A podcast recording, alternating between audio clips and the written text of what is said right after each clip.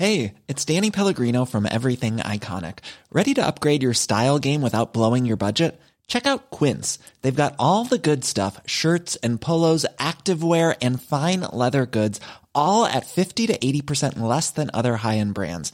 And the best part? They're all about safe, ethical, and responsible manufacturing. Get that luxury vibe without the luxury price tag. Hit up quince.com slash upgrade for free shipping and 365 day returns on your next order. That's quince.com slash upgrade. Quel est le destin du Maroc? Indépendant depuis 1956, ce royaume des couleurs a capitalisé sur sa beauté pour devenir un pôle touristique mondial. Casablanca était une terre d'histoire c'est aujourd'hui la plus grande ville du Maghreb. Sans pétrole, sans gaz, le Maroc a bâti en quelques décennies la cinquième économie du continent africain, et alors que se profile une crise alimentaire planétaire, son sol, qui abrite 70% des réserves terrestres de phosphate, un composant essentiel de l'engrais agricole, ressemble de plus en plus à une mine d'or. Alors, il reste des défis. Une dispute de souveraineté au Sahara occidental menace la stabilité de la région, les tensions diplomatiques avec le voisin algérien privent les deux camps d'opportunités de croissance. Le dérèglement climatique frappe chaque saison plus fort. Le Maroc a des atouts, mais son environnement est hostile. Sa sélection connaît cette situation et ira au mondial avec autant de conviction que de questions. On ne connaît jamais son destin, on le vit. On ne lit jamais son histoire. On l'écrit.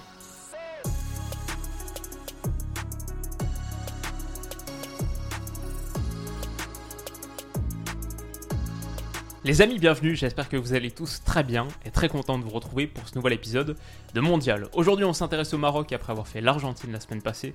Aujourd'hui le Maroc, un pays fascinant, une sélection hyper intéressante également. Comme d'habitude on commence toujours ces épisodes par présenter l'ambition de la sélection en question. Que doivent viser les Lions de l'Atlas au Qatar dans un mois? Alors pour ce faire je pense que c'est pas inutile de jeter un petit coup d'œil à l'histoire, l'histoire du Maroc en Coupe du Monde. C'est la sixième Coupe du Monde du Maroc, c'est la deuxième après celle de 2018, on le voit ici. Mais le bilan du Maroc en Coupe du Monde dans son ensemble est pas glorieux. Ils sont sortis qu'une seule fois des phases de groupe. Il y a un seul huitième de finale qui a été joué. C'était en 1986, donc ça remonte un petit peu. Et ils ont gagné seulement deux matchs dans toute leur histoire en Coupe du Monde contre le Portugal, un match de phase de groupe en 1986. Après, il y a deux nuls ici. Ils terminent premier de leur groupe, dans un groupe assez relevé, avec l'Angleterre notamment. Et un deuxième match remporté contre l'Écosse en 1998, pas suffisant pour accéder au second tour. Et surtout, ça date. Ça, c'est la dernière victoire du Maroc en Coupe du Monde, en 1998. Il y a 24 ans. Il y a toute une génération de Marocains qui n'a jamais vu le Maroc remporter un match de Coupe du Monde. Alors c'est pas passé loin en 2018 contre l'Espagne, le match nul de partout pour clore le groupe. Le Maroc aurait sans doute mérité un peu mieux, quelques décisions arbitrales litigieuses, on se souvient du fameux geste et des fameuses paroles Amrabat. Contre le Portugal aussi sur le match précédent, il y a sans doute 2-3 trucs à redire.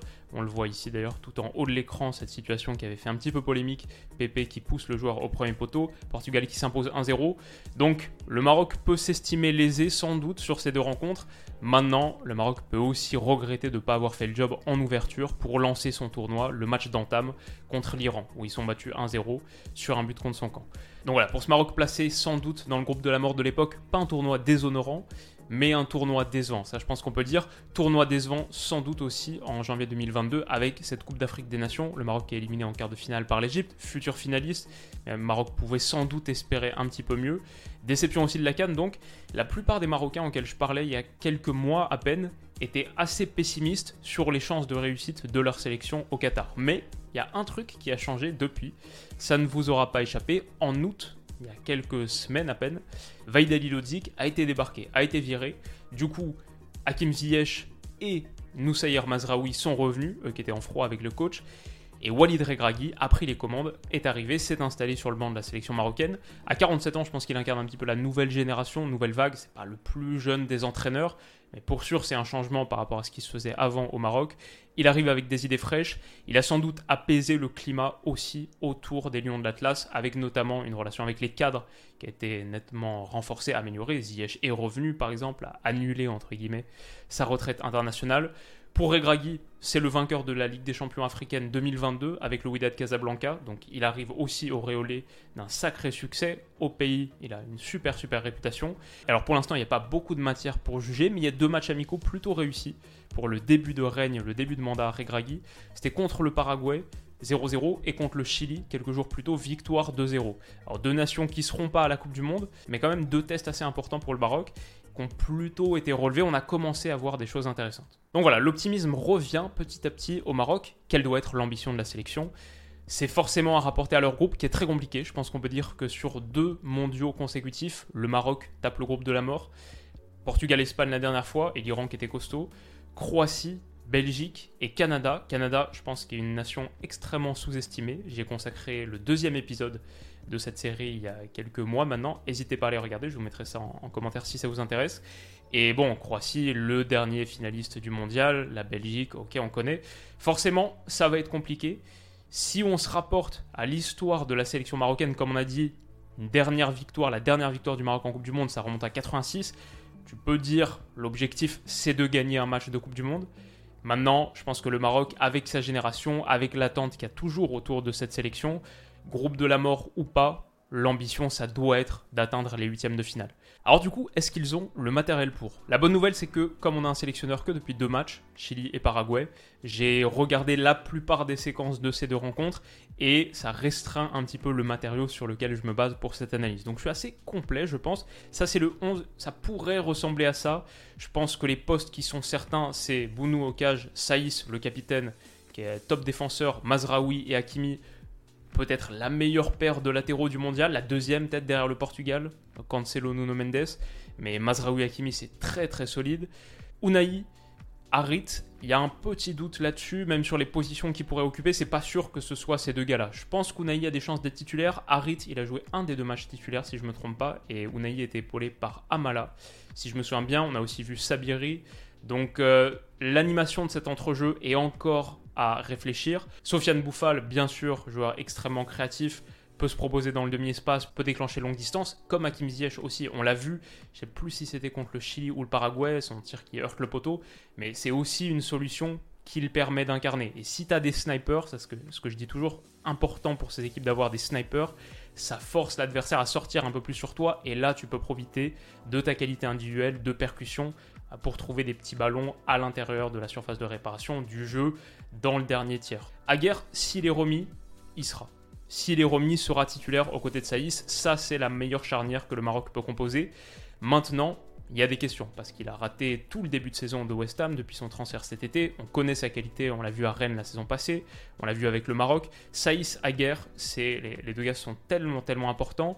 Mais Aguerre a eu une grosse blessure, si je me trompe pas, cheville. De ce que je lis, il va jouer avec West Ham avant le début de Coupe du Monde. Donc, il est pour moi plutôt en bonne voie pour retrouver son poste. Dari, Ashraf Dari, on l'a vu un petit peu sur les deux matchs, c'est intéressant. Maintenant, je trouve qu'il peut être un peu pris par naïveté quand il monte chercher euh, le porteur en anticipation. Attention aux espaces qu'il laisse ensuite dans son dos, ça peut coûter cher au Maroc. Donc je préférerais choisir une charnière Saïs Aguerre. Et en pointe, donc, comme on a dit, Youssef Nessiri, c'est la grande question du Maroc. Le Maroc n'a pas trouvé sa pointe tueuse. Nessiri, on sait, avec Séville, on connaît un petit peu le pédigré, ça reste un joueur qui est relativement jeune, 24-25 ans.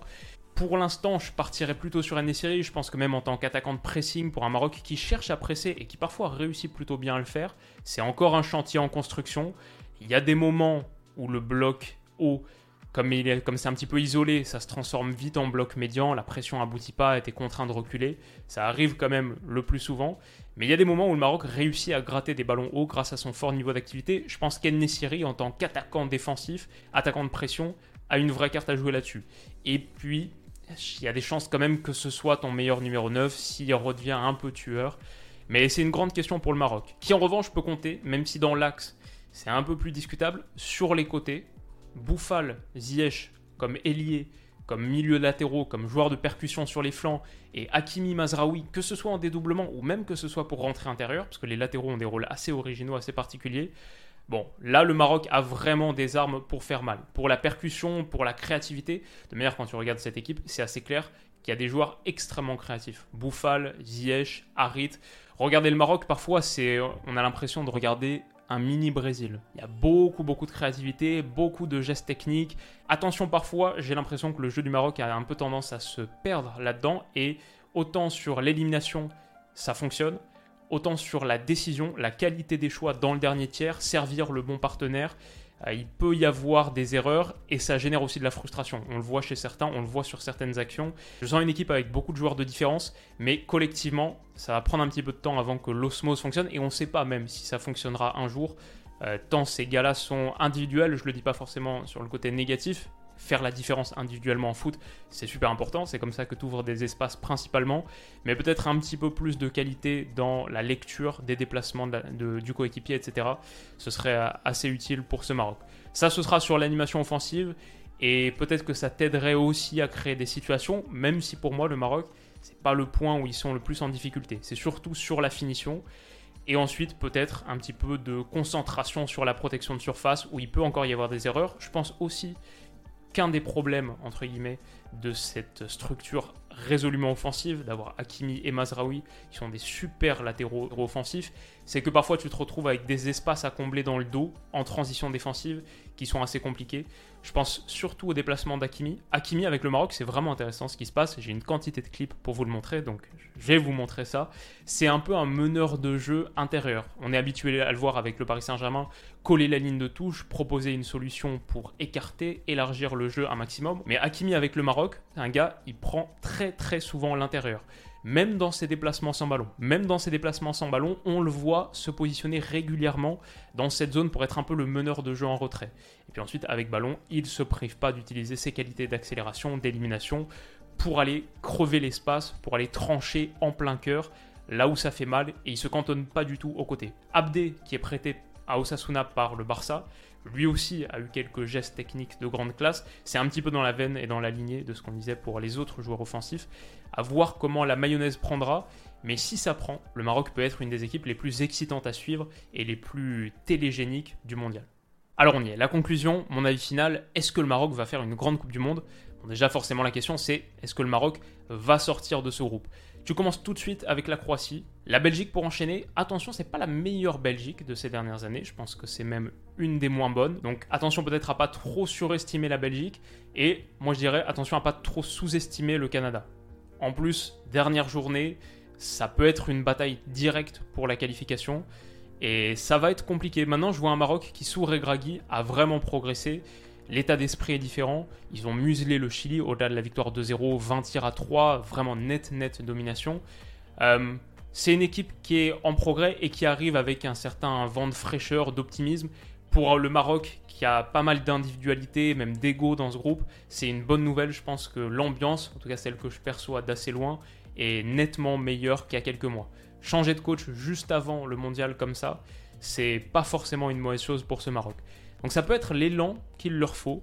Moi je dirais que ce groupe c'est trop compliqué pour se prononcer. Franchement, pour l'instant j'ai parlé du Canada et j'ai fait une vidéo. Le Canada sera la surprise de ce mondial 2022. Donc euh, c'est dur de pas mettre le Canada qui se qualifie. Mais tu vois, dans ce groupe, par exemple, pour moi, c'est pas du tout impossible qu'on ait Canada et Maroc qui sortent. Moi, je veux dire que dans ce groupe, il y aura à minima une surprise.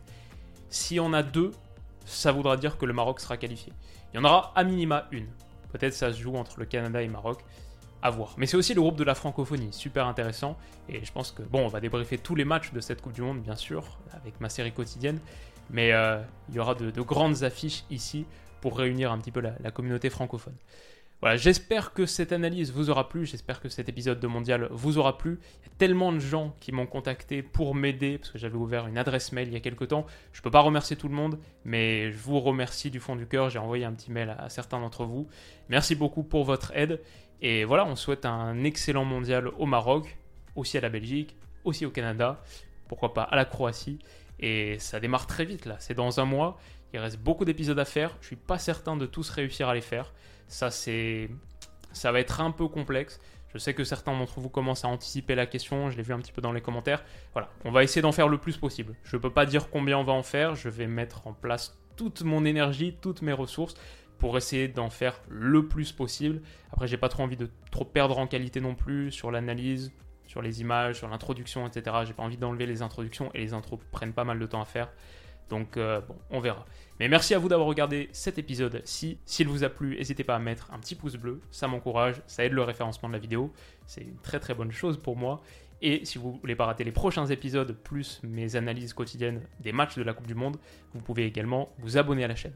On se retrouve très vite pour la suite. D'ici là, comme d'habitude, passez une très bonne journée, un excellent week-end qui démarre. Et on se dit à bientôt. Bisous.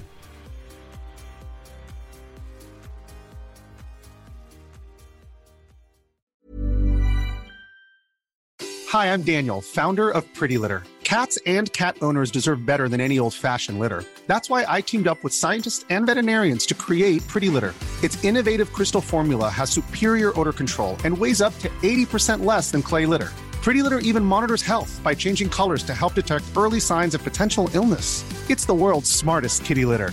Go to prettylitter.com and use code ACAST for 20% off your first order and a free cat toy. Terms and conditions apply. See site for details.